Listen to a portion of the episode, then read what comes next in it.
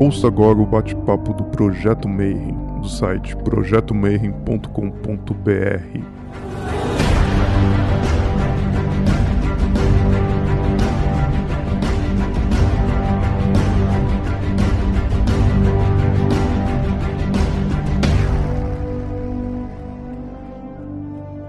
Bom dia para você que é de bom dia, boa noite para você que é de boa noite, boa tarde se você for ver isso aí depois. Você está no Bate-Papo Mayhem e o Rodrigo já está pedindo para você dar o seu like, seguir o canal, não deixa para depois que você esquece. E hoje a gente vai falar de signos intermediários, que são uma coisa extremamente importante dentro da astrologia hermética e que geralmente é ignorado nas outras astrologias, porque geralmente o pessoal tem um completo desconhecimento do que seja isso, né? É um negócio extremamente importante, extremamente influente e que todo mundo usa isso. Então isso está presente no tarô, isso está presente dentro do hermetismo, isso está presente dentro da cabala. Ah, os judeus já usam isso, só que eles chamam de 72 nomes de Deus, então, que é um negócio que vocês já ouviram falar, aqueles anjos cabalísticos, essas coisas todas. Isso tem tudo a ver com a estrutura pela qual você constrói o seu mapa astral. Então, sempre que a gente fala de astrologia, principalmente quando a gente fala de signos, a gente está falando de uma maneira de você descrever as possíveis interações do ser humano. Né? Então, dentro dos elementos, dentro dos campos, é um jeito pré-psicologia na qual você conseguiria descrever os estados de consciência do ser humano, né? Como que as pessoas se portam, como é que elas funcionam, as energias que permeiam nosso redor. Então, para a gente entender o que é um signo, né? E por que que na astrologia normal a gente trabalha com 12 signos, né? E não com 13, 14, 28, etc. A gente vai falar primeiro do Yin Yang. Então, o que é o Yin e Yang? O Yin Yang, ele é, grosso modo, uma simplificação muito rápida, a expansão e a contração da energia. Então, quando a gente vai falando de Yang, a gente está falando de expansão, a gente está falando de ir para fora, de colocar as coisas para fora, de explodir, de ir para expansão. E quando a gente está falando de Yin, a gente está falando da contração. Ah, quando é que surge isso? Da observação da natureza. Então, o ser humano observava o dia, o sol nascia, a luz aparecia e ele tinha que sair para plantar, para cuidar, para ver as galinhas, para ver os boizinhos. Então ele tinha que fazer a vida acontecer. E quando a noite chegava na escuridão, ele precisava se recolher para não ser comido pelos lobos, para não ser atacado, para se proteger, para descansar. Então a gente associa esses símbolos muito cedo na história da humanidade entre o expandir e o contrair. Eu entrevistei o Gilberto já, ele, ele falou bastante disso aí, quando ele explicou sobre o Tao e o I Ching e essas coisas, então eu não vou me aprofundar nisso nessa palestra. Mas basicamente você poderia descrever os seres humanos em razão de yin e yang.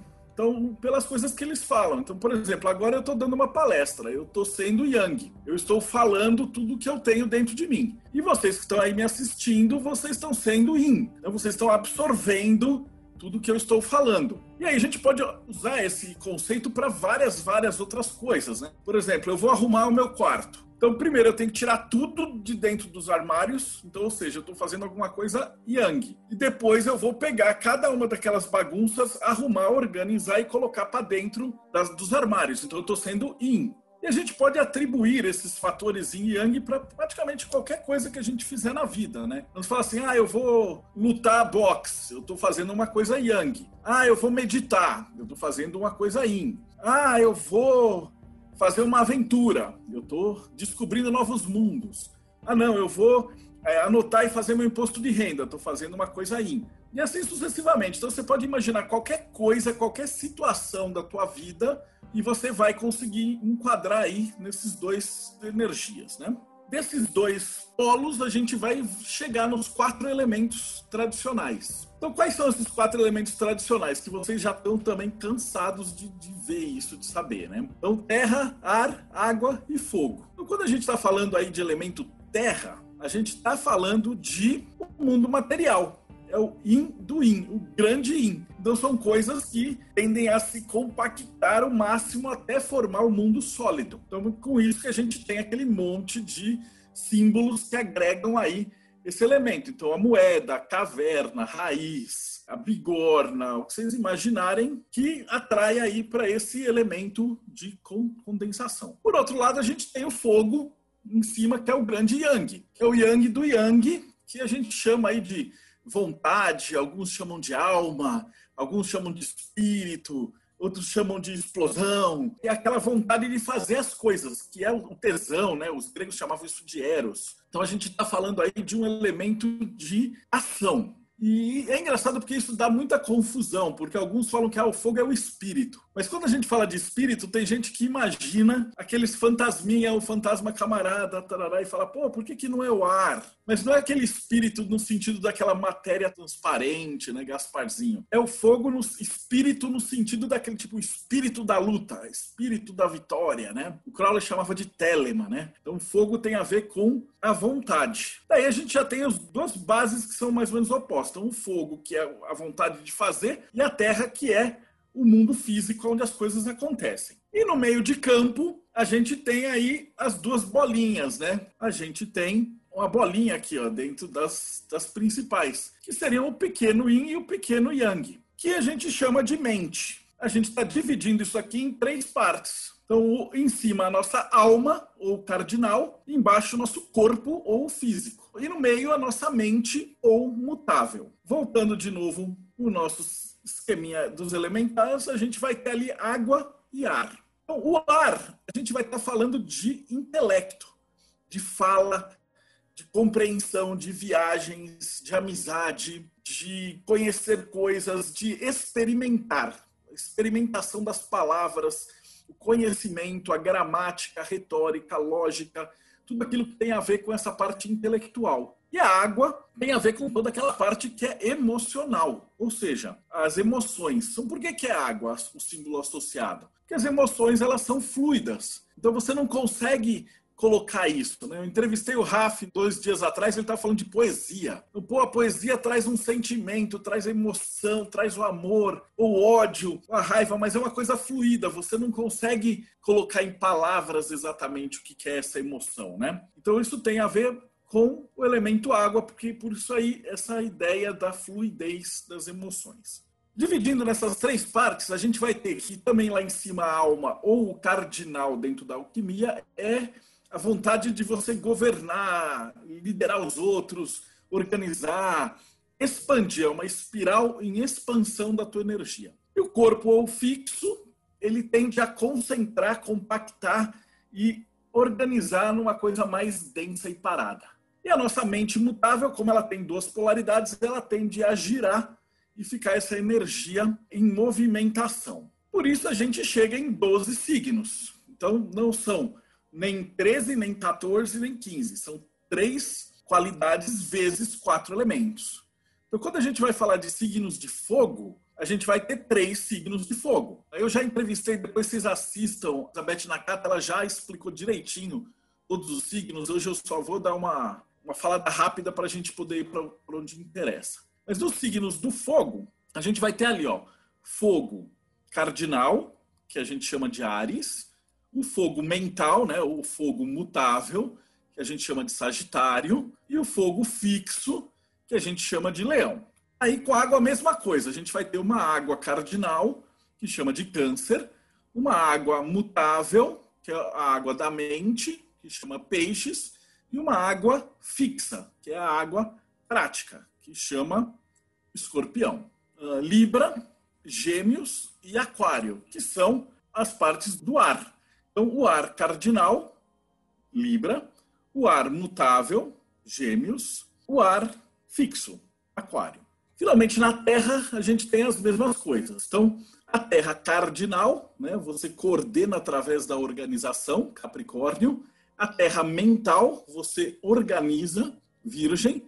E a Terra fixa, que é o touro. Então, até aí, ok. Então, esses são os 12 signos tradicionais que a gente conhece, que tem na astrologia tradicional, etc, etc, etc.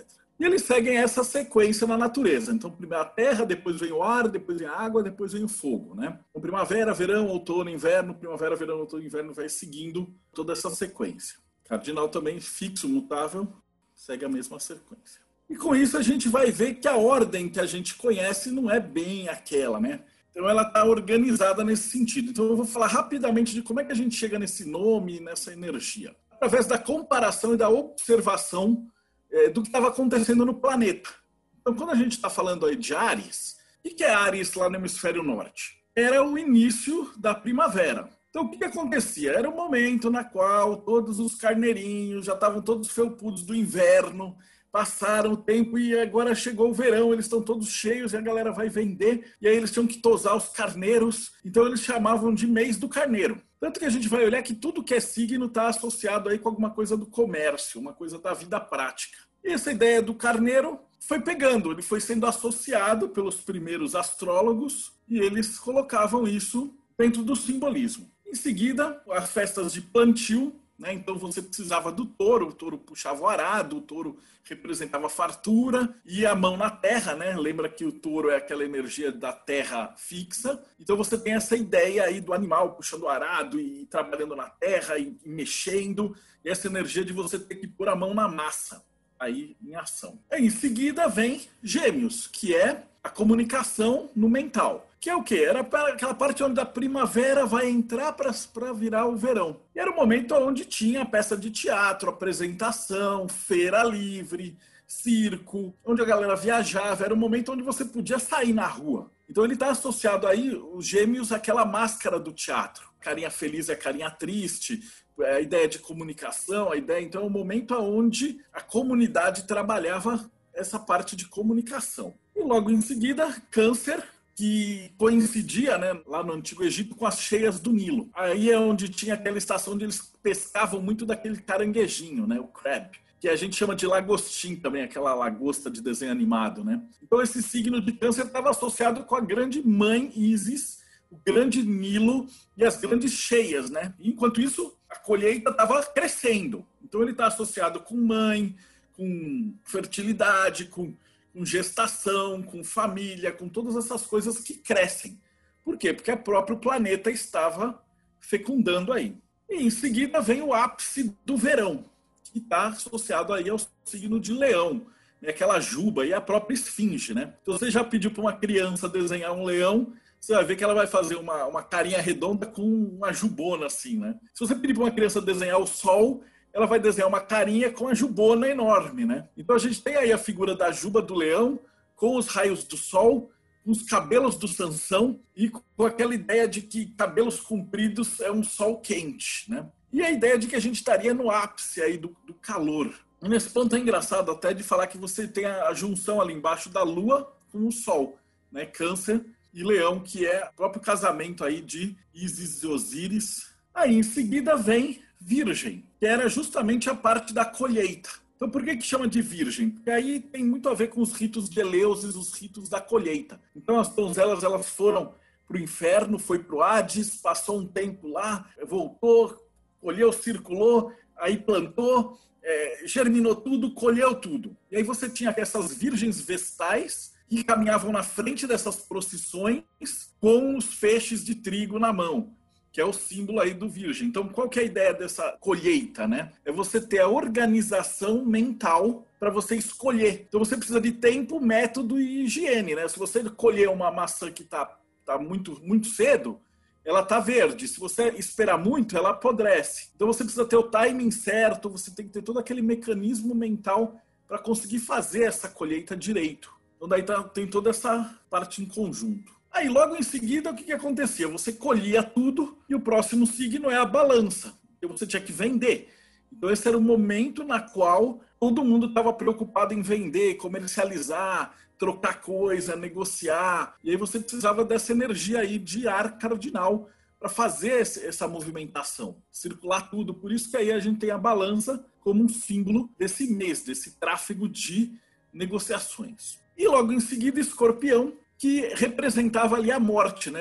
Percebe que aí é o ápice do outono, quando as plantas estão morrendo, está tudo secando, e está associado aí com o escorpião e com outros deuses da morte. É aquela ideia de que você foi para o deserto, o escorpião te picou, um cachorro te mordeu, um leão, uma coisa nesse sentido, você morreu. Então esse era o momento na qual Osíris é morto e é espalhado pelo pelo deserto. E Isis vai atrás para recolher os pedaços dele. Então, nesse momento, eles tomam as, as escolhas difíceis. Você pensar do dia a dia prático daquela vila, nesse momento era, era o momento que você tinha que fazer aquelas escolhas o seguinte: eu tenho gado aqui, eu vou matar o gado forte, e aí eu corro o risco do gado fraco morrer no inverno, eu vou comer o grão e eu vou ter que guardar um grão para plantar de novo. Se eu escolher mal o grão que eu estou guardando, ele pode apodrecer no inverno e aí eu fico sem nada. Se eu escolher um boi errado para sacrificar, o boi que eu, que eu escolhi, de repente ele pode ser fraco e ele pode morrer. Então você precisa aí fazer as escolhas. Então você tem que matar o que é fraco da, da, da lida do seu rebanho para que o forte sobreviva. Percebe como tem muito a ver com a energia do escorpião? Que ele protege a comunidade, ele tira os pontos fracos que estão atrapalhando ali a, a, energia da comunidade. E depois a gente chega em Sagitário, que é o caçador. É aquele momento onde está chegando ali no inverno, a pior parte do inverno, né, onde está mais frio, onde você vai precisar de pele, mantos e de cobertas. Então você já não tem mais nenhuma colheita aí nesse momento, você vai precisar ter os grãos que você guardou e você tem aí a figura do caçador segurando aí o arco e flecha. E aí você vai passar nesse momento é onde Isis termina de recolher os pedaços de, de Osíris e eles se reúnem para fazer Horus e ela fica grávida. Não por coincidência, vai ser o período aí do Natal para gente, né? O nascimento de Jesus e o nascimento de Horus. E aí Capricórnio é o ápice do inverno, né? Então a gente vai ter aí um momento de maior reclusão e de maior necessidade de uma estrutura militar ou de, ou de algo parecido o cara tem que sair na neve para cortar lenha para conseguir sobreviver. Ou o cara vai ter que passar e racionalizar a comida até conseguir juntar. E nesse meio tempo você observa aí o, o bodinho no alto, né? Como os, os morros, os montes representam a jornada espiritual. O bodinho ficou conhecido aí como um grande escalador, né? Eu nem vou precisar falar que ele tá, tem muito a ver com a maçonaria e com a Bafomé e essas ordens depois vem o aguadeiro, que é o aquário, ele vai ser o degelo. Então é o meio do inverno já vindo para o verão. Então você tem, quando começa a degelar o cume das montanhas, você via os rios se formando de novo e aí o gelo virava água. E aí esse cara trazia a novidade, a vida, etc. Então aquário está associado com o cara que traz a novidade, traz a, o fulgor etc., ele quebra as barreiras, né? descristaliza, quebra as cascas e rompe aí com, com paradigmas. E, finalmente, peixinho, que é o signo dos malucos, os poetas, é a ideia de que quando os peixes já tinham aquela corredeira, eles, eles nadavam contra a corrente para se reproduzir. Então era aquela coisa que pô, o peixe é o doido, né? Ele, o rio corre para um lado, estão tudo nadando para o outro lado. Mas você percebe que isso tudo vai de uma observação de símbolos, com o que está acontecendo em volta, com o que está correndo com a natureza e ao redor. Beleza, até aí tudo bem, tudo maravilhoso. Então, no tarô, a gente tem as correlações depois que o pessoal fez, principalmente a Golden Dawn, ela estruturou, né? Isso, para quem, quem, não conhece, é o Lamen. E você tem na parte externa os principais signos, né? Aqui a gente tem as faces de cada signo, os decanatos, né? Que são uma correlação. E aqui é onde eu quero chegar, que é os 72 nomes de Deus. Né? Então, o que, que são os 72 nomes de Deus? É uma divisão desses graus, só que de 5 em 5 graus. Então, você chega aí em 72 nomes, e esses nomes eles aparecem pela primeira vez no século X, final do século X, né? Rabi Shlomo. Ele é o primeiro a fazer o registro disso, e aí depois, durante a Idade Média, vários cabalistas usam. Né? O livro do Raziel tem, depois o Atanasius Kischer usa, o Papi, né? e todos os ocultistas também colocam. Eles seriam como se fosse a contraparte positiva de, dos 72 demônios da Goécia e tal. Mas enfim, o que, que eles representam? Eles representam os nomes de Deus, ou a, a energia com a qual Deus constrói toda a realidade, todo o universo. E aqui no Brasil é engraçado, ele ficou muito conhecido como uma escritora que escrevia dos tais anjos cabalísticos, né? Virou um best-seller absurdo e tal. E por incrível que pareça, os livros são bons, que na verdade ela simplesmente traduziu o Athanasius Kircher, né? Então se você pegar os livros antigos, você vai ver que ela não, não fez nenhuma novidade, ela só pegou o que já estava feito e estava correto e traduziu. Mas a gente vai ter aí os famosíssimos 72 nomes, né? Ou seu anjo da guarda, ou seu anjo cabalístico, ou etc. Então, um dos jeitos de você entender como é que o ser humano funciona e é concebido é entender que a gente ele funciona como uma árvore da vida pessoal. Então você tem os seus chakras que eles vibram em determinada frequência. Essas frequências são análogas a esses quatro elementos e a essas energias. Daí que a gente chega lá no famoso mapa astral. Então, se vocês já viram aquele, aqueles mapas astrais, você vai ter, falando assim, ah, meu sol está em virgem, meu, minha lua está em gêmeos, meu ascendente é tal, etc, etc, etc. O que isso significa? Significa que no momento que você encarna, está encarnado com aquele momento do universo observando a si mesmo, e de acordo com tudo aquele que você se prometeu, se propôs a reencarnar, você vai vir com a energia necessária para realizar aquele intento, ou pelo menos para tentar, para te facilitar a vida. E isso pode ser traduzido de várias formas. Então você dizia que você tinha o seu anjo que te protegia, que é o anjo do seu nascimento. Então, como é que você calcula o seu anjo cabalístico, etc? Você vai pegar o seu mapa astral e você vai olhar em que grau que está o seu Sol. Então, ah, o meu grau do Sol está 16 de Virgem. Aí você vai olhar na tabelinha e vai contar até os 16 e vai chegar num anjo. A hora que você chegar nesse anjo, ele tem lá um salmo para você é, recitar e etc. Como é que eles chegaram no nome desses anjos? É uma parte da Bíblia que lembra quando Moisés sai do Egito e ele vai cruzar o Mar Vermelho e aí ele abre o mar, os caras passam e tal. No momento que abre o Mar Vermelho, você vai ter três versos na qual você vai pegando a primeira letra de cada verso e vai formando um anjo. Então, o primeiro lá de todos, o Verruiá, eles pegam Vav, Ré, Vav. E assim sucessivamente, até o último. Então, com isso, eles pegaram essa energia. E por que, que o salmo tal está associado com esse anjo tal? É porque quando você fala esse salmo em hebraico, você utilizava essas letras quando você pronunciava. Então, era como se você chamasse esse anjo várias vezes. Né? É aquela jogada de letra e palavras hebraicas. Né?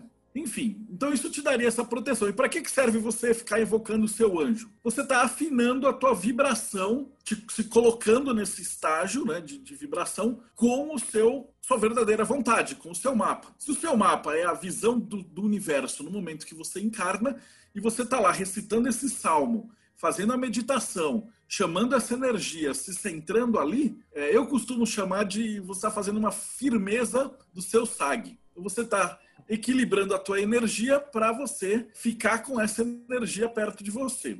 Então, e daí como é que a gente chega nos signos intermediários, né? A gente brinca, são 24 na astrologia hermética e 12 na tradicional. E na verdade, na verdade, são 72. Só que a galera não consegue nem lidar com 12 signos. Se você falar que a astrologia tem 72, o cara já vai ficar louco. Ele não tem capacidade nem para lidar com o signo solar com 12. Quando você fala que, porra, mas você tem 10 planetas, aí você, pô, você tem que calcular onde está o seu Mercúrio, onde está o seu Vênus, onde está a sua Lua e tal.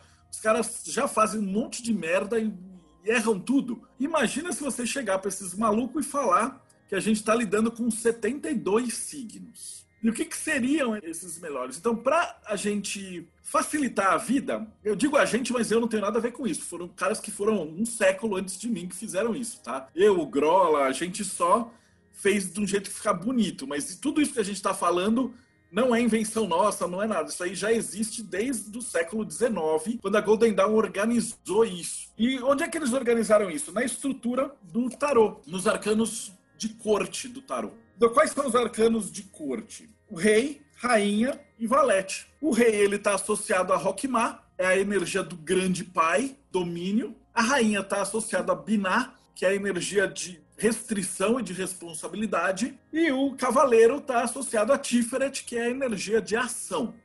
Eu deixei colorido porque é o seguinte: entre esses dois signos, ele vai ter ali uma energia. Então, esse seria o signo intermediário entre os dois. E aqui você teria o signo puro, né? o decanato do meio, né? a face solar de Ares, por exemplo. E aí, quando você estivesse se aproximando de touro, essas duas metades elas iam ficar juntas também. Então seria um outro signo intermediário. Mas percebem que a hora que eu fizer isso, vou ter só 36 anjos ocupados, correto? Fica faltando esses dois que seriam os intermediários intermediários. Percebe que a coisa vai ficando bem complexa, né? Mas uma vez eu descrevi da seguinte maneira: é, você teria aí uma rainha de paus aqui, e aí você ou, ou você teria uma rainha de paus ariana ou uma rainha de paus pisciana. Aqui você vai ter um cavaleiro de ouros, um cavaleiro de ouros ariano e um cavaleiro de ouros taurino, e assim sucessivamente. Então, dentro da astrologia hermética, o que, que seriam esses signos intermediários? Eles seriam arquétipos que são realmente gerados a partir da mistura desses signos que a gente está acostumado, né? Então, se a gente tem ali Ares como o arquétipo do guerreiro, né? essa energia de fogo cardinal, que faz, que acontece, que guerreia, que é o ariete que dá a porrada, ele vai, ele tem liderança, ele tem coragem, é uma energia de explosão geral. Você vai ter em seguida a energia de touro, que seria o administrador. Então, touro é terra fixa. Ele é o cara que segura, que faz, que põe a mão na massa, que executa, ele faz um macarrão inteiro, ele faz a própria empresa, ele administra, ele conta as moedinhas, ele é aquela energia da terra, terra fixa, né? Mas o que, que teria entre esses dois? Essa energia de transição. E aí, nesse meio, você vai ter a figura do empreendedor, ou a figura aqui, né, o cavaleiro de moedas, o artista, o Myers-Briggs, ele chama essa energia de energia do artista ou do, do cara que cria, né? o cara que, que faz a mão na massa. Seria o quê? Se o imperador é o cara que faz, faz, faz, começa as coisas, mas não termina, né? O ariano quer começar, começar, começar, fogo de palha, mas uma vez que começou, larga, muda e faz. E o taurino é o cara que não faz nada, não começa nada, mas uma vez que ele começou, ele resolve. Então, entre uma energia e a outra, você vai ter o, o chamado do empreendedor, que é o cara que, que tem a vontade, disponibilidade ariana de começar uma coisa e a energia taurina de finalizar essa coisa. Então, geralmente vai ser uma energia que quer fazer as coisas com a própria mão. Então é aquele cara que, lembra, nos filmes americanos ele vai ter aquela garagem, e ali na garagem ele tem um monte de ferramenta, aí quebrou um negócio da casa dele ele mesmo vai lá e conserta. É o tipo de pessoa que é o tal famoso gente que faz. É um cara que quer mudar o mundo e ao mesmo tempo ele empreende para administrar seu próprio empreendimento, sua própria construção. E aí, conforme essa energia vai se aproximando do meio do touro, né, chegando ali para a face lunar, para o centro, você vai ter o taurino puro, que é aquela energia de sedimentação, é a energia que fica tudo e faz tudo, é aquele taurino clássico, tio Patinhas, né? O que a gente brinca e fala assim, ah, ele atravessa a piscina com, com a sorrisal na mão e a, não, não, dissolve. É, é o cara que tem o controle aí da energia de acumular, de juntar, de administrar dentro da oitava alta. Aí a gente muda para gêmeos, que é o comunicador. Gêmeos é ar mutável. Então ele faz o quê? Ele lida com fala, com viagens, com amigos, com contatos, com experiências intelectuais. Né? O, a energia de gêmeos é aquela que fala assim: fui para a Europa. Aí o cara passou 20 dias na Europa, viu 20 cidades. Ele dormiu uma noite em cada cidade. Ele vem, vai correndo, tira as fotos, vê o monumento, passa para o próximo monumento. Vai, a gente chamava muito de energia do mochileiro, né? uma energia do vento ele vai devagar, muito rasa e muito extensa, né? Conhece muita coisa, pouquinho de cada coisa. E o touro, por outro lado, ele, é, ele faz uma coisa só que bem feita, profunda. Conforme o touro vai chegando mais próximo aqui do, da energia geminiana, essa faixa energética aqui, ela tem uma mistura das duas energias. Então é uma pessoa que tende a conseguir fazer várias coisas com uma profundidade grande. Então a gente chama de supervisor. Por que supervisor? Porque ele consegue supervisionar vários assuntos com uma certa profundidade e responsabilidade. Então ele é o rei de espadas. Quando eu falo em supervisor, a primeira coisa que eu imagino é aquele sujeito que está no metrô, ele está olhando um monte de tela de, de computador com um monte de, de câmera, e aí ele fica com o rádio falando assim: Fulano, Plataforma 5, tem um ceguinho lá. Beltrano, vai para a plataforma tal. Mulher derrubou as coisas lá. Beltrano. E aí o cara consegue gerenciar muitas coisas ao mesmo tempo, com prestando atenção em tudo. Ou seja, ele pega uma parte dessa energia de touro e joga para comunicação. Ou ele pega uma área dessa parte que é totalmente frívola e, e leve dos do gêmeos e joga para administração. Então percebe que ele é literalmente uma mistura desses dois? E é a figura que a gente tem no tarô, a descrição do rei de espadas é o rei acumulador, é o cara que tem uma vasta biblioteca, é o cara intelectual, é o cara que faz muita pesquisa. Então ele pesquisa muitos livros de muitos assuntos com uma grande profundidade. Então percebe que interessante que você tem toda uma descrição simbólica dentro do tarô, você tem uma descrição simbólica dentro dos 72 nomes de Deus e você tem esses signos intermediários. E mais doido ainda é que se você for olhar os anjos da guarda e etc., você vai achar que esse anjo ali pertinho ele é o guardião dos bibliotecários. Então, quando você procura os anjos protetores das profissões e etc., você sempre vai achar um anjo que ele é protetor de uma profissão que, coincidentemente, usa muito aquela energia. Porra, são três caminhos que aparentemente são muito diferentes, mas que eles falam a mesma linguagem, em vários autores diferentes. Então, tudo que a gente fez foi juntar esse quebra-cabeça, mas a coisa já existia e já era feito desde o meio da Idade Média, só não tinha esse nome. Aí a gente chega no comunicador. Conforme a energia vai circulando no zodíaco, né, a gente passa do comunicador para o cuidador. Então, câncer, como a gente já falou, é coração, né, a emoção cardinal. Aquele que cuida dos outros através da emoção. Quando ele cuida através da emoção, a palavra-chave para aí é o tomador de conta, o cuidador, o maestro, o músico, o cara que gerencia essa tomada de conta. Né? A gente brinca que pode ser desde aquela mãe super protetora, a enfermeira, até o cara que vai construir uma narrativa fabulista, que você vai ficar envolvido de coração em toda aquela narrativa. E a mistura entre esses dois é o compositor, ou a rainha de taças. O que é a rainha de taças? Porque a, é, a, descrição dela dentro do tarô fala que ela é a grande mãe cuidadora, né? a grande musa inspiradora, aquela que traz a inspiração para os poetas. Né? Se você pegar aí o Três de Taças, você vai ver três mulheres dançando, comemorando as musas inspiradoras. E o que, que isso tem a ver ali quando a gente joga na tabela dos anjos? Você vai ver que isso está misturando a energia narrativa geminiana com a energia de fábula e de emoção de câncer. Então, quando a gente estiver aqui, aqui tem um cara que é o narrador, é o geminiano puro. Quando ele está bem próximo aqui da cúspide, ele passa a ser um cara que a narrativa dele vai ficando cada vez menos narrativa e cada vez mais opinião. Né? Ele vai contando uma fábula, ele vai contando uma história para envolver o cara menos como um jornalista e mais como um colunista. E depois ele passa para a parte mais emocional, ele vai para uma parte que é mais música, dança. Ele, ele sai tanto do reino ali do racional e ele vai mais para o sentir.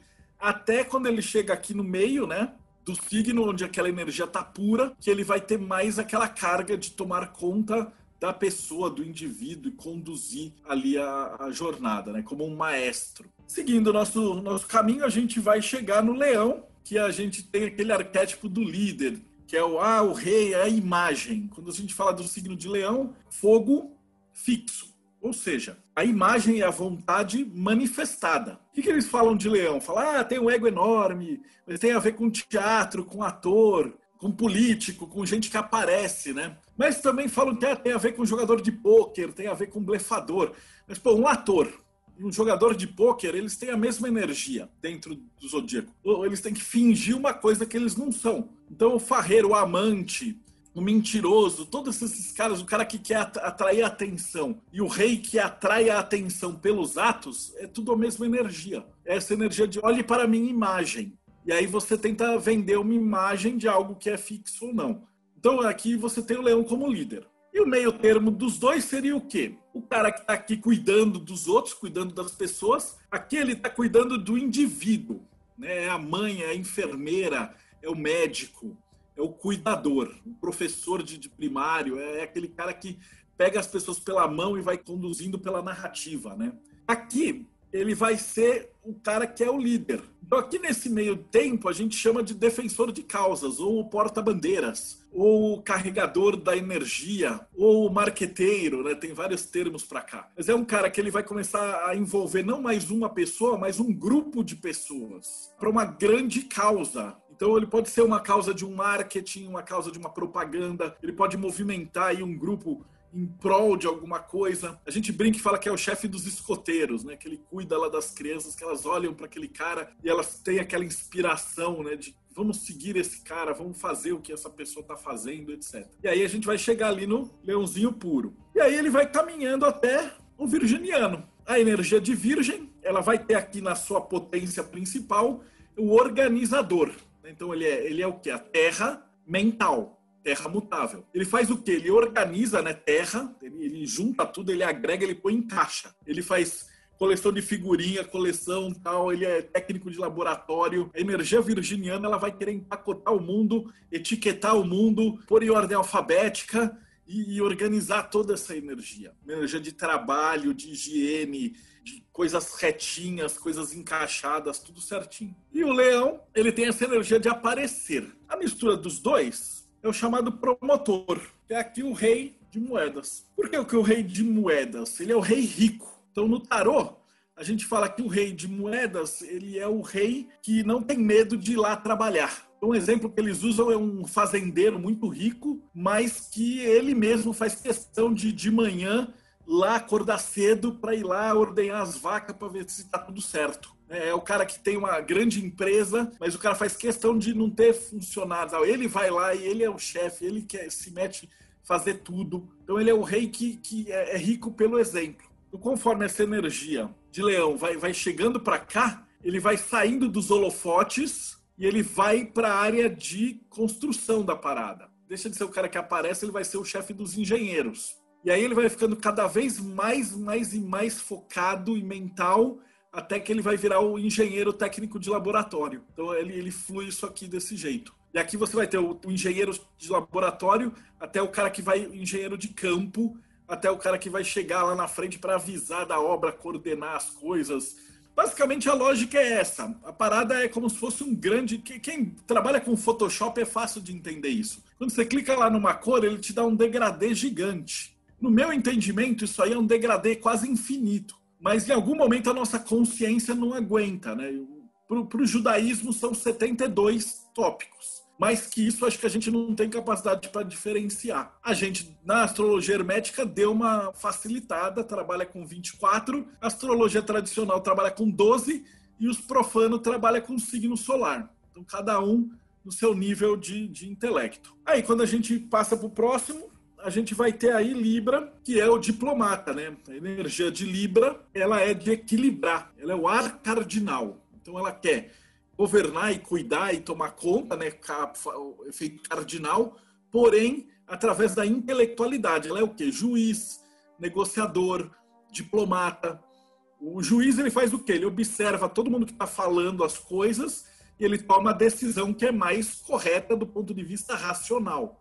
Então a balança ela quer que seja aí um, um, equilíbrio, né? Percebe como é interessante que ó, a balança ela é o oposto aqui do Ares, né? Aqui a gente já começa a ver que, que esse, esse círculo ele é tão bonito, ele é tão harmônico, que a energia que dos dois lados de cada um, elas são ao mesmo tempo opostas e ao mesmo tempo complementares. Então, se o ariano é o guerreiro que vai, que é pra porrada, a energia de, de arrebentar e de ir. Libra é a energia de, opa, peraí, vamos devagar, vamos negociar, vamos chegar a um acordo, vamos, vamos agradar todo mundo. Então elas são opostas e complementares. Aí essa beleza dessa tinta, né, do hermetismo. E a mistura dos dois é a parte onde o virginiano chega na balança. Então é a famigerada rainha de espadas. A rainha de espadas é malvadona. No tarô, ela é a rainha séria. Ela tá aí com uma espada na mão e tal. No tarô do Crowley, ela tem uma cabeça arrancada na mão, assim, que ela decepou o rei. E em alguns tarôs tem um caixão do rei passando perto. Significa que essa energia ela é muito séria, muito rígida e muito ríspida. Eu costumo brincar com os meus alunos falando que aqui é o professor, o aluno chega assim chorando nota, aí o professor fala assim: "Ah, é 4,7 não é 5, tá de recuperação". Então ele vai ser o cara muito científico mesmo, né? Ele pega a balança e ele joga muito para uma robótica ali, uma lógica do Spock. É, é, não é, não é, branco e preto, é muito binário. E essa energia daqui vai ser a mais binária de todo o zodíaco. Tanto que aqui a gente encontra aquela energia de, de escultor, de precisão, de beleza artística, de perfeição, de detalhes, né? São os maiores críticos, os maiores chatos os maiores achadores de defeito do, do zodíaco é essa energia. Ela pega tudo aquilo que está fora do zero e do um, do preto e do branco, e ela percebe. Aí a gente caminha aqui para Libra, e aí a gente vai se aproximando de Escorpião. Então, o Escorpião ele é o conselheiro. A energia do Escorpião é a água fixa, ou seja, ele pega os aspectos emocionais ele consegue arrastar para a parte prática. Então, o Escorpião ele toma conta do outro, ele toma conta do grupo, ele toma conta da tribo, né? Lembra que eu falei que o cara de Escorpião ele tem que fazer aquela ideia de quem é que ele vai matar? O gado fraco. Para quê? Porque para o rebanho sobreviver. Então, a gente sempre brinca no, nos cursos. Eu falo assim que quando eu tenho um escorpião e tem o leão correndo, né? Aquele escorpião de alta índole, né? Ele vai ficar para trás para enfrentar o monstro, né? Ele é o, Gandalf que vai enfrentar o Balrog para os caras poderem sobreviver. E ele vai virar e falar: ah, dá o chão no pés. E o, o, oposto dele é touro, que é a energia de, de administrar. Enquanto o touro, ele é, por exemplo, o dono da própria loja, do próprio negócio, do próprio empreendimento, o escorpião ele é o gerente. Ele toma conta do dinheiro do outro. Né? Ele toma conta do dinheiro do cara. O, o taurino, ele toma conta do próprio dinheiro, da própria energia, da própria posse. E o escorpião, ele toma conta da, da emoção dos outros, do dinheiro dos outros, das ideias dos outros. Então, ele é um bom conselheiro, um bom mestre. Ele vai fundo nisso daí. E aí você vai ter a fusão dos dois aqui, que é a junção do conselheiro com o diplomata, que é o cavaleiro de taças, ou o professor. Então aqui no tarô, o cavaleiro de taças é o cara que acha o santo grau, ele em inglês ele seria mais um professor não no sentido brasileiro que dá aula para criança, mas é um professor de faculdade que, que, é o orientador, vai do seu TCC, do seu mestrado, doutorado. Então ele vai profundamente, ele está tomando conta do seu doutorado, do seu mestrado e ao mesmo tempo ele é meio que igual com você. Então ele é seu parceiro, mas ao mesmo tempo ele é seu orientador. Então ele é uma pessoa que te conduz para chegar onde você quer. Então, fazendo essa analogia aí com o mundo acadêmico, seria o que, que essas duas energias funcionam. Então, aqui você tem um diplomata que quer que tudo dê certo, para cá você vai indo para um cara que guia os outros para atingir um objetivo, e aí você chega no cara que é o grande buscador profundo da coisa. Ele vai afundar no escorpião, o grande conselheiro. E aí aqui a gente vai seguindo ainda a nossa árvore. Então, se a gente tem lá o escorpião, depois a gente vai para o pesquisador, que é o Sagitário. A energia de Sagitário ela é a fogo mental, né? fogo mutável, ou seja, a expansão da mente. Então, o Sagitário faz o quê? Essa energia ela procura, procura, procura as coisas, junta tudo e faz uma regra. Eu brinco falo que é o cagador de regras. Mas é o professor, o pesquisador, o engenheiro, comediante, político. O que, que, que faz um comediante? Ele olha a sociedade, ele olha como é que as coisas funcionam ele descobre que certos pequenos acontecimentos são engraçados, ele transforma em piada. O legislador percebe como é que o grupo funciona, ele percebe as, as movimentações e ele cria uma lei. Então, essa energia de Sagitário faz muito disso. Ela pega toda a energia que está fluindo e ela transforma isso numa regra. Percebe que ela vai ser o oposto de Gêmeos. Então, se Gêmeos é uma energia que espalha muito, mas é muito rasa, a energia de Sagitário ela vai fundo no que ela quer, mas ela faz poucas regras. Eu brinco e falo assim: a diferença de uma viagem sagitariana para uma geminiana é que o Gêmeos vai para a Europa ficar 20 dias, ver 20 cidades. O sagitariano vai mora na Europa seis meses numa cidade só. E aí, a hora que você vai perguntar, o cara conhece mais daquele país do que os nativos do próprio país. Então, o sagitariano ele tende a pegar essa informação e ser o especialista máximo. Né? Os os americanos têm um ditado para isso, eles falam que tem dois tipos de pessoas, as pessoas raposas e as pessoas sabujos. Sabujo é aquele cachorro do, do pica-pau que persegue a raposa. Então, raposa é a, é a, energia de gêmeos, ela faz um pouquinho de tudo. E o sabujo ele é o especialista, ele faz muito de pouco. Por isso que aqui, quando a gente tem, você vai ter esse, esse grau, o professor, o pesquisador, etc. A mistura dos dois é justamente o buscador, ou o rei de paus, ou o inventor de acordo com Miles Briggs. Inventor por quê? Porque o inventor ele vai fundo na pesquisa com a energia escorpiana e aí ele, ele aprofunda até descobrir alguma coisa nova e aí ele retorna com uma, um doutorado, um mestrado, uma invenção, uma, uma genialidade, um aparelho novo. alguma descoberta. Então ele faz aqui essa ponte dos dois mundos. Aí a gente vai ter ali o, o pesquisador e um pouquinho para frente a energia do protetor de Capricórnio, a energia do soldado, a energia de terra cardinal, é a energia do, do militar, da lógica, da logística, do estoque, do cara que, que coordena o transporte, a venda.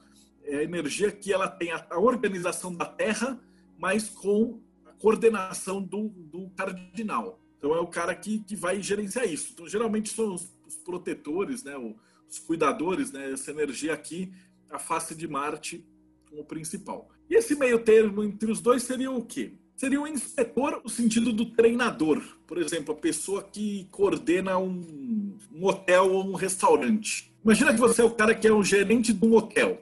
É, é praticamente uma estrutura militar um hotel. Né? Você tem os hóspedes, eles acordam, tem que preparar o café, tem horário, aí tem uma saída, os caras têm que arrumar o quarto, tem um horário para arrumar o quarto, tem que fazer o check-out, tem as malas, o negócio tem que ter logística impecável, né?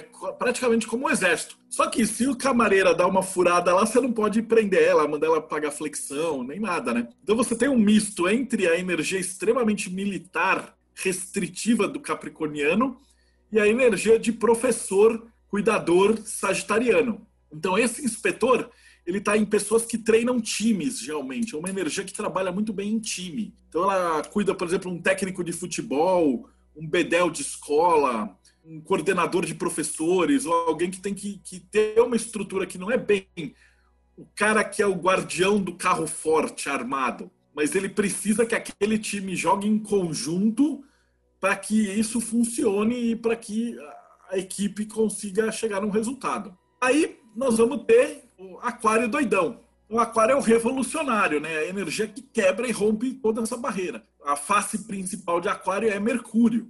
Então ele é o cara intelectual que vai buscar Rockmar, trazer uma ideia louca, é, vender e criar. É o doidão, o hippie, o cientista maluco. É a energia de Rockmar, é a energia que está sempre bebendo de uma super novidade. E olha que doido, os dois são regidos por Saturno. Eles falam, pô, como é que Saturno rege o signo mais doido de todos e o mais restritivo? O que, que tem aqui nesse meio tempo, né? No meio tempo tem o Cavaleiro de Espadas, que é o cavaleiro que vai lá e resolve, né? Se vocês forem olhar, ele é o equivalente ao seis de espadas. Seis de espadas é a, a solução louca, uma solução vinda de onde não se espera. O Crowley chama de ciência essa carta. Ou seja, é o cara que vai dominar todas as regras e achar um jeito de quebrar a regra. Então, sempre nos cursos eu falo muito do William Wallace. Lembra aquele filme que ele sempre sacaneia pra caralho o outro exército? O cara faz uma regra e faz um não sei o que, e faz o que acontece e depois ele quebra tudo. E aí ele consegue transcender. Também é fácil de entender como um hacker de computador, ou um auditor, ou um golpista, né? Daqueles filmes de Hollywood que os caras dão um golpe no cassino, né? Então, primeiro você tem que conhecer toda a estrutura do lugar, a estrutura técnica, a estrutura intelectual, a estrutura emocional, e aí você quebra ela. Então, para você caçar um hacker, você tem que ser um hacker. Para você ser um hacker, você tem que saber programar pra caralho. Se você não domina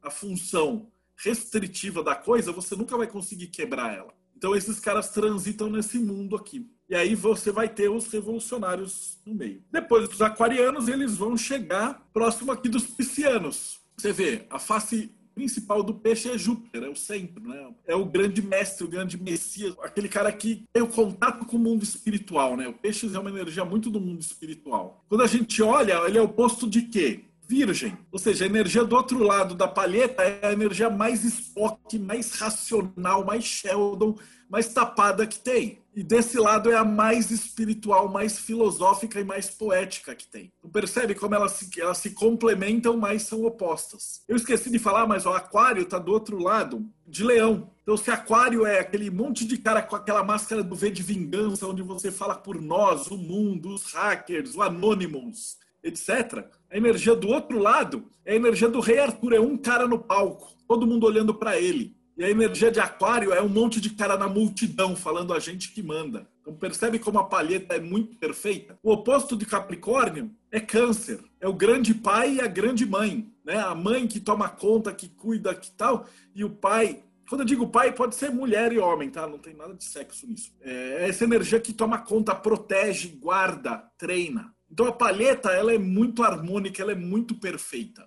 Mesmo quando a gente está falando dessas nuances coloridas aqui no meio. E no meio desses dois você vai ter a energia entre o doidão, né, o cara da festa, o cara do grupo, todos os amigos, e o Messias, que é o grande rei de taças, o provedor. Então ele vai ter toda essa energia messiânica daqui. Ele é um cara que é uma energia de festa, de alegria, é tipo aquele cara guru, ou uma energia que vai trabalhar muito com cuidar do, do, do núcleo, tomar conta de cachorrinho, ir na ONG, salvar os gatos de rua, é, ser vegetariano. Ele é uma energia que vai para essa, essa fluidez dentro do, do sentido cósmico da unidade do planeta. Junta essas duas paradas. Curiosamente, para quem gosta da parte da maçonaria, esse anjo aqui, chama Umabel. Ele é um anjo protetor, é, é, ele é capricorniano, obviamente, né? ele é o protetor das irmandades e fraternidades. Para você evocar Umabel, entre 8 e 8 e 20 da noite, você tem que rezar o Salmo 133. Parece familiar? Umas evocações cabalísticas em ordens também. E aí, finalmente, Peixes, nessa ideia messiânica. E quando Peixes transcende, ele vai chegar finalmente no mentor, que é a rainha de bastões. Ela é a conselheira, a grande conselheira, o grande, grande mestre samurai. Ele é religioso e militar ao mesmo tempo. Ele é o monge guerreiro. Ele é o, o, samurai filósofo que desce a porrada se precisar. Ele é o cara que entende tudo e dá os, os grandes conselhos para as pessoas irem para frente resolverem a vida e etc. Então percebe que a palheta inteira é como se uma grande nuance fosse se desdobrando né, ao redor daqui do zodíaco. E quando você vai comparar, você vai ver que eles formam cruzes sempre. Então, eles estão bem estruturados. Né? Cavaleiro de Espadas ele faz par com o Cavaleiro de, de Bastões. Cavaleiro de Pentáculo ele é o oposto ali do Cavaleiro de Taças. Né? Eles sempre fazem uma cruz. As rainhas elas também formam uma cruz. E as rainhas de Yin, elas ficam de um lado, as rainhas de Yang ficam do outro. E os reis também, os reis de Yin ficam de um lado e os reis de Yang do outro. Então é como se fosse disposto. E é bizarro, porque é, é um negócio que você não precisa forçar a mão para encaixar. O tarô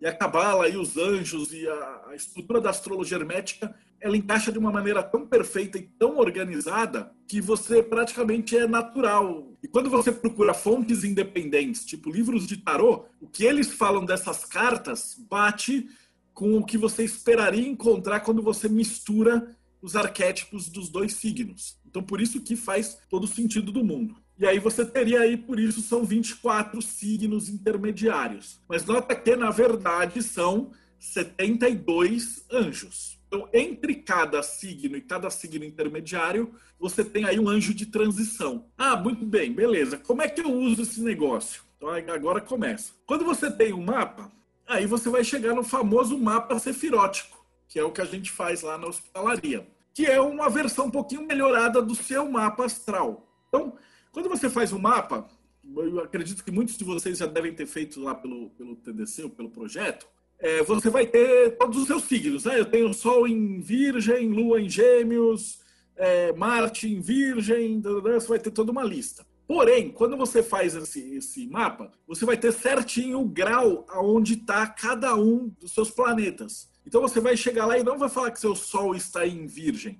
Mas vai falar, ah, seu Sol está em 16 graus de Virgem. Ah, minha Lua está em 14 graus de Gêmeos. Ah, meu Júpiter está em 8 graus de Peixes e assim por diante. Então, quando você pega essa tabela aqui, você vai olhar, você vai vir aqui no Lamen e compõe. Então, eu descobri que o meu Sol está em 16 graus de Virgem.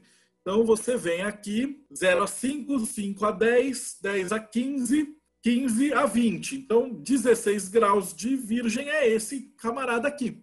Aí você anota o anjo, blá, blá, blá, blá. Ah, minha lua tá em 7 graus de gêmeos. Beleza, aí você vem aqui, gêmeos, 0 a 5, 5 a 10. Esse camarada aqui é o seu anjo de Yesod. E aí, sucessivamente, você vai fazer isso para cada esfera da tua árvore da vida. E o desenho final vai ficar assim. Ah, por que, que alguns são meio a meio? É porque ele está, ele está bem no meio. Então, esse, essa energia aqui é aquele anjo que está entre Virgem e Leão. Esse aqui é Peixes, mas ele está no centro de Peixes. Esse aqui é Virgem. Então, esse cara tem o Sol em Virgem. E com esse desenho aqui, você tem é, os anjos que velam pela sua árvore da vida, ou seja, pelos seus chakras, por você. é como se fosse uma versão macrocósmica do seu eu que é microcósmico. Por isso que ele é um pouco mais complexo e mais elaborado que o mapa astral. Então aqui você percebe que existem como se fossem umas manchas assim de energia, que facilita você também para entender o seu próprio mapa. Então aqui você percebe que, olha, esse camarada ele tem muito de, de virginiano aqui, mas ele também tem um pouco de virginiano na maneira como ele briga, Gevurah, na maneira como ele pensa e na maneira como ele sente. A maneira rígida dele, ó, a maneira como ele briga é muito libriana, a maneira como ele pensa é bastante libriana, e a maneira das coisas profundas de mudança da vida dessa pessoa também tem a ver com Libra, que vão se refletir até os ideais da pessoa. Então, quando você desenha isso aqui, ele vira uma mancha de cores, que quando você já está instruído pelo AA, pela Golden Dawn e tal,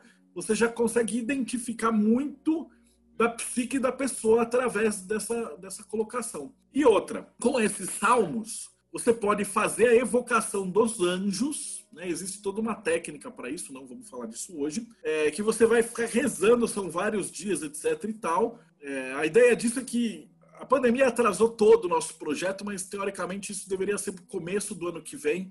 Eu estou com a Pri, a gente está terminando de, de organizar um livrão gigante de astrologia, que não vai ter só 12 signos, vai ter toda essa parada, como é que faz, como é que é o cálculo, como é que tudo. Então aí já é um monstro de 500, 600 páginas. Mas isso aqui eu acho que é muito legal e ele resolve o problema de astrologia e o assunto. Porque quando você começa a olhar teu mapa, tem muita gente que olha e fala assim: porra, eu sou de gêmeos, mas eu não me identifico muito com essa descrição. Aí a hora que você vai olhar, seu gêmeos é quase touro. Então, na verdade, você é um cara muito mais pé no chão do que um cara aéreo. E assim sucessivamente. Isso aqui é aplicado, como vocês podem ver, para todos os signos, para todos os planetas. Então você pode ter Mercúrio em Rainha de Taças. Você pode ter Saturno em Rei de Espadas. Como é que identifica isso? Você vai ter que escrever muito. Ou você entende a lógica e aí você vai aplicando e trabalhando. Por isso que eu não, eu não recomendo para gente iniciante de astrologia se meter com isso. Brinca com os 12 signos, faz um mapa, estuda, tenta localizar a verdadeira vontade. A hora que você já estiver num caminho de magia aí um pouco mais avançado, aí você vai para os signos intermediários e para astrologia hermética. Então, aqui, esse é o que a gente tem. Então, a rainha de bastões, ela teria uma, uma rainha de bastões ariana, e uma rainha de bastões pisciana. Percebe que tem um degradê aí no meio. E aqui você vai ter um cavaleiro de moedas ariano, cavaleiro de moedas taurino. Ah, o cara é um handman, tá? o cara faz a própria empresa, gosta de pôr a mão na massa. Mas ele é mais expansivo ou ele é mais administrador? E aí você vai pegando as, as nuances. Qual que é o problema disso? É muito complicado. O cara brinca e fala assim: ah, se você não sabe pintar, se você ganha uma caixa de giz de cera com 12 giz, tá bom. Se você é um profissional, você vai querer aquele carandache de 144 lápis aquarelados. Mas se eu entregar um conjunto profissional de 144 carandaches aquarelados para uma criança do prezinho, ela não vai fazer nada que preste, vai quebrar os lápis. Então você precisa ter uma técnica e um treinamento para brincar disso daqui, para ir para lá. Mas essa é a ideia. Então não é que tem muita gente que fala, ah, isso aqui é invenção da astrologia. Não é invenção, ele é uma simplificação de algo que já é existente da cultura judaica desde o século X. Então a gente tem aí mais de mil anos que isso é aplicado. Só não era aplicado com esse nome e, apesar disso ter a correspondência no tarô, a galera do tarô, não, geralmente o pessoal que eu perguntei não faz nem ideia dessas correlações. Eles sabem, ah, o, o cavaleiro de moedas é isso. Rodrigo, abre o teu microfone que eu não li nada. Parece ter 50 perguntas. A gente vai abrir aqui. Estou com uma lista de perguntas aqui que eu fui anotando. Primeiro vamos começar com a Elisa, a dúvida da Elisa. Ela está querendo saber que você começou a falar da relação da astrologia com o hemisfério norte, com a transição das estações do ano, com o comércio, e aqui no hemisfério sul. O que acontece é o seguinte: você vai procurar ah, uma coisa é chamada astrologia de Nazca. E é, sabe aquelas figuras que são desenhadas e tal? Elas têm um conceito astrológico que é invertido, e pega o conceito do sul. Então, quando você vai olhar para eles, comecinho do, do verão, ele, ele bate, na verdade, com o oposto do que está lá. Então, para eles, Ares seria o que está acontecendo no começo do outono. A hora que você vai olhar, é um deus que é um deus de sacrifício, de morte, de violência. Então, eu fiz um texto que tem todas essas correspondências. Então, o que, que eles pegam foi a observação do terreno e da natureza que estava acontecendo ao redor em comparação com a energia do planeta. Porque essa energia no hemisfério norte é uma coincidência, mas o que vale é, é, os solstícios e equinócios. Então, quão perto do, do Sol a Terra está e quão longe do Sol a Terra está. Então eles fazem isso. Então você pode sim ter uma astrologia do sul, vamos dizer assim. Mas aí você tem que recalcular tudo do zero.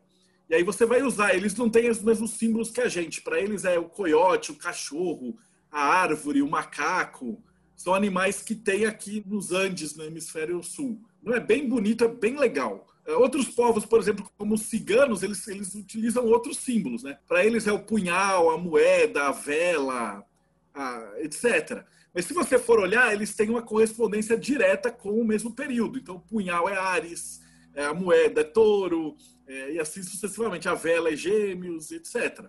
Então, cada cultura ela escolheu símbolos para sua astrologia que tem a ver com o quê? Com aquela energia manifestada em algo que eles pudessem enxergar. Se você for procurar assim, astrologia celta, que eles falam das árvores, cada uma tem uma árvore que floresce em cada período do ano. Então, pela flor, você sabe que signo que tá. E aí é a mesma tabela, mesmo cálculo, mesmo número, no mundo inteiro. Só muda os símbolos que eles atrelam ao, ao arquétipo. A segunda pergunta foi da Flora querendo saber onde está o pajem, porque você falou dos arcanos da corte, que são quatro pajem, o cavaleiro, a rainha e o rei. Só que onde estava o pajem? Pagens eles representam a energia daquele elemento. Então o pajem ele está em Malkuth, ele tá em, ele, ele, representa todos os elementos da Terra. Né? Ele, ele não é um símbolo intermediário. O pajem ele está correlacionado com o as, dentro do tarô. Né? O as ele é o princípio que vem de cima para baixo para reger aquela energia e a princesa, o pajem, é aquela energia de baixo para cima. Um exemplo prático. O as de moedas é um momento ótimo para você ganhar muito dinheiro. Uma pajem de moedas representa você acabou de abrir um negócio, ele tem uma oportunidade de crescer. Percebe a diferença? Então o pajem vai de baixo para cima na árvore, ele sobe a árvore e o as ele desce a árvore. A segunda pergunta que eu separei aqui foi da Vanessa Rocha. Eu vou ler aqui. O anjo tem correlação com a energia do arcano menor, correspondente no lamen, correto? Por exemplo, Leuviá corresponde à energia do 10 de espada, tenso. Nesse caso, o 10 de espada teria alguma característica positiva? Tem, tem. Porque... O tarô ele pega aquela parte mais é, sombria, né? Mas por quê? Porque o tarô ele tem um equilíbrio. Então você vai ter um 10 de taças que é maravilhoso e o 10 de espadas é horrível. O 9 de taças é uma comemoração, o 10 de taças é uma preocupação. O 3 de, taças é uma, um casamento, o 3 de espadas é divórcio. Espadas e taças no tarô eles são diretamente complementares. Então, o 6 de taças ele é o oposto do 6 de espadas e assim sucessivamente, né? Então, o que, que acontece é que ele precisou ter essa conotação negativa. No caso dos anjos, não. Ele vai falar que ele está ele é um, tá mais atrelado à, parte da cabala da coisa. Então, é o 10 de espadas, ele é Malkuth intelectual. Então, é aquele anjo que ele vai trabalhar provavelmente com aquele cara que vende artigos ou coisas para instruir outras pessoas. Então, você não, não, usa essa conotação negativa, você trabalha só nos, nos, nos arquétipos positivos. Claro, você pode trabalhar nos negativos, mas aí você vai trabalhar com Goécia, é outra coisa. Não existem os. Eu estou falando de 72 anjos, mas existem os 72 demônios. São as energias que vão destruir sua árvore, né?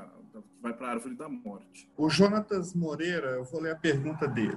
Cada signo tem três decanatos, que são representados também pelas cartas do tarô.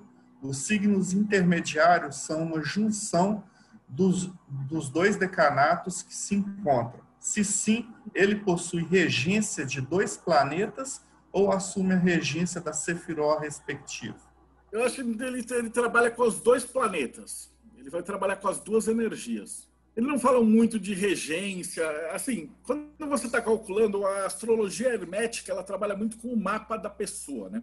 Oráculo de, de astrológicos, essas são coisas mais de astrologia tradicional, onde você usa muito a regência. O mais importante para a astrologia hermética é o mapa, e é o, onde está aquele ponto. Então você vai olhar, ah, o, meu, o meu planeta tal está nessa posição. Não interessa tanto, tanto essa ideia de regente. Tem uma pergunta do Rodrigo B aqui que quer saber se eu vou ler aqui, Marcelo, é a relação entre esses arcanos e o MBTI que tem no guia HKT. É aquela parte que é o INTF, INTJ, EEP, não sei o quê, né? Uh, sim, tem uma relação, mas quem estudou essa parte é o Grola, então vocês vão ter que perguntar para ele essa parte da psicologia eu não manjo. Também tem o Paulo Inácio querendo saber se onde encontra o Lamen. Então, o Lamen tem algumas unidades ainda na editora. Se eu não me engano, ele era um, uma meta batida do livro de Cabala, se eu não me engano. E está quase esgotando. E a gente vai reimprimir o ano que vem, quando a gente fizer o livro de, de astrologia. Mas ainda tem alguma, deve ter umas 100 unidades, 200 unidades. Dá para comprar tranquilo o Grola disponibilizou isso, então acho que dá para você baixar ele em alta resolução, plotar, imprimir. Na verdade, na verdade, o, o, os posters que a gente fez, o Grola disponibilizou tudo de presente. É, a gente só fez o pôster porque um monte de gente estava querendo imprimir e aí você levava numa Alpha Graphics da vida, era 60 pau, 70 pau para você plotar. E a gente falou, porra, a gente imprime o pôster que aí sai 20 reais e pronto, sai muito mais barato comprar o pôster do que imprimir na sua casa. Mas a informação que a gente providenciou, ela sempre foi, foi gratuita, sempre foi livre. O Wagner está querendo saber como faz o cálculo para saber o anjo em Malkuth. De Malkuth você calcula pelo ascendente. Pela astrologia judaica, o Malkuth não entra. Mas a, a gente descobriu que é pelo ascendente agora tem umas perguntas novas aqui, que enquanto a gente estava falando, mas então a árvore goética não seria interessante como comparação com a árvore da vida astrológica para entender os desafios e afins? Então, a árvore goética que você pode fazer é também facílimo de calcular. Você pega o demônio e coloca. O que, que vai acontecer? Ela vai ser mais rápido para te arrastar para as sombras. Então, se você começa, pega a tua árvore, põe os anjos e começa a recitar os salmos, você vai mais próximo do seu sagrado anjo guardião. Se você começa a achar todos os seus demônios e começa a... não tem salmo para chamar os demônios, mas você ficar rezando e fazendo as, as lá de Goécia, você vai se arrastar para sua sombra. Então, se a pessoa tem tendência a ser psicótica, ela vai ficar mais psicótica. Ela vai pegar todos os signos e a energia de oitava baixa. Então, é, o que é de Ares, ele vai ficar violento, o que é de touro, o cara vai ficar ganancioso, vai ficar pão duro, é, gêmeos, ele vai virar mentiroso, fofoqueiro, câncer é crueldade, leão é soberba, virgem é, é ser chato, cri-cri, é, metódico, é, com toque. Ele vai, ele vai pegar todas as doenças, né? Libra vai ser confusão mental, Aí escorpião vai ser ficar perdido na, na profundidade muito muito forte, de se entregar para o emocional. Sagitário vai ficar um fanático. Capricórnio é restrição pura, um ditador. É, aquário é, é loucura, esquizofrenia. E peixes é, é o suicídio depressivo. Então, se você estiver pegando os demônios dessas energias, você vai estar pegando as piores oitavas e você vai criar. Como um exercício literário, se algum dia vocês, pelo amor de Deus, quando vocês estiverem avançados, vocês quiserem ver, vocês vão poder olhar num espelho e aí vocês vão ver o reflexo de quem vocês seriam no mundo bizarro, onde vocês são o pior ser humano possível que vocês podem chegar. Então é, é, possível fazer essa árvore da morte. Mas como eu, eu sempre vou pelas palavras do Alan Moore, o cara que estava desenhando Prometeia, ele não era um ocultista. E o cara, conforme ele ia desenhando as coisas, a vida dele ia acontecendo as coisas, ele ia chamando aquelas energias. Tanto que quando ele estava em Daat e tal, ele teve que ligar para o Alamur e falar: pelo amor de Deus, eu estou muito fodido, entregue as coisas logo para a gente sair dessa porra. Se você começa a evocar e chamar os entes de Goessa e os, os demônios e os caralho, a sua vida vai afundar de um jeito tão espetacular que, que O legal seria, como a gente diz lá, mantenha o seu diário mágico atualizado e quando você se suicidar, manda pra gente. Porque do mesmo jeito que se você fizer essas evocações com os anjos, você está se puxando para o SAG, com os demônios você está se puxando para a sombra. Questão de energia pura, é, é uma firmeza para você puxar a sua sombra. Tem mais uma pergunta aqui que eles, o Rafael Ferreira está querendo saber como trabalhar com os anjos e se você recomenda alguma prática. Então, só o fato de você já ter esses nomes, dizem que as letras do nome de Deus, se você for no Kabbalah Center, em qualquer é, escola judaica, eles vão falar que só de você ter um talismã com esses nomes, com essas letras em hebraico entalhadas, ele já tem uma vibração. Então, se você só de você já ter esse desenho do mapa sefirótico, ele já está vibrando e já está te ajudando um pouquinho. Se você estudar seu mapa astral, começar a perceber o que está acontecendo, você vai anotando e falando, pô, eu posso melhorar aqui, eu posso melhorar ali, etc. E aí você vai fazer as meditações nos salmos e recitar os salmos, fazer a parte da teurgia, aí você vai fazer o quê? Equilibrar aquela esfera que esteja com algum problema. Então, ela é uma prática teúrgica que chama, que é, é você fazer as meditações com os salmos. Então, tem, tem sim. Se eu não me engano, a Pri coordena lá na, na parte do Mayhem de práticas de alguma coisa, não é? é? Eles têm alguma coisa com benzimento, né? mas é a Pri que está tá coordenando essa parte. Antes da última pergunta, o Diego Furtuoso. Qual critério barra limite para decidir se um planeta está no signo ou no signo intermediário? De qual a qual grau? Ah, ele começa no grau zerado. Então, por exemplo, se é de 5 graus, de 5 a 10, na verdade ele vai de 5 até 6 graus, 59 minutos, 59 segundos. Aí a hora que dá 10 graus, 10,000 já é o próximo. Então ele é bem fácil de calcular. E para finalizar, uma pergunta que todo mundo fez: como conseguir esse mapa com você? Então, é, a gente tem dois, dois partes. Quem já é da, da hospitalaria do Mayhem já vai juntando um, um 20, se não me engano, é 20 reais de crédito todo mês. Ou se vocês quiserem ajudar a gente com a ONG e com a parte da hospitalaria, né? Aí vocês podem ir pelo projeto mayhem.com.br e ali tem o, o, como fazer o mapa sefirótico, o mapa astral e etc. E aí você pode ou fazer a doação para a gente, que a gente encaminha para quem está precisando, ou você escolhe o Médico Sem Fronteiras, ou uma entidade, ou, ou uma, uma ONG, alguma coisa que você já ajude, faz a doação e manda o comprovante para a gente. E onde que a gente encontra você nas redes sociais? Eu sou mó difícil de ser achado.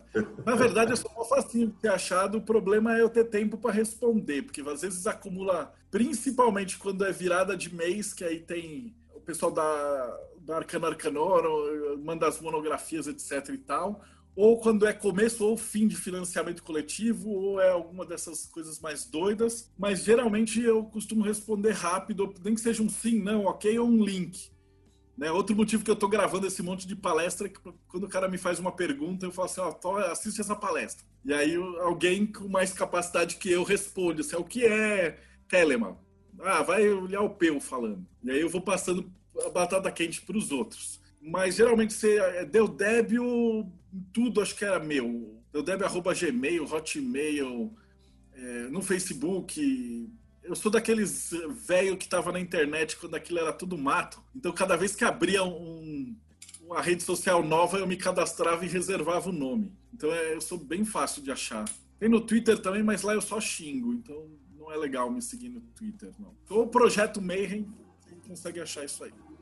Você tem algum curso de astrologia e afins? Olha, a gente tem os cursos básicos de cabala, de astrologia, de tarô. Uh, eles eram presenciais, né? Agora a gente está preso no Covid, então tem só via EAD. Mas aí você vai lá, é diamondeditora.com.br e ali você tem os EADs gravados. A gente está com uma galera que está cada vez mais estudando e fazendo os rituais, então a gente está fazendo os sabás juntos.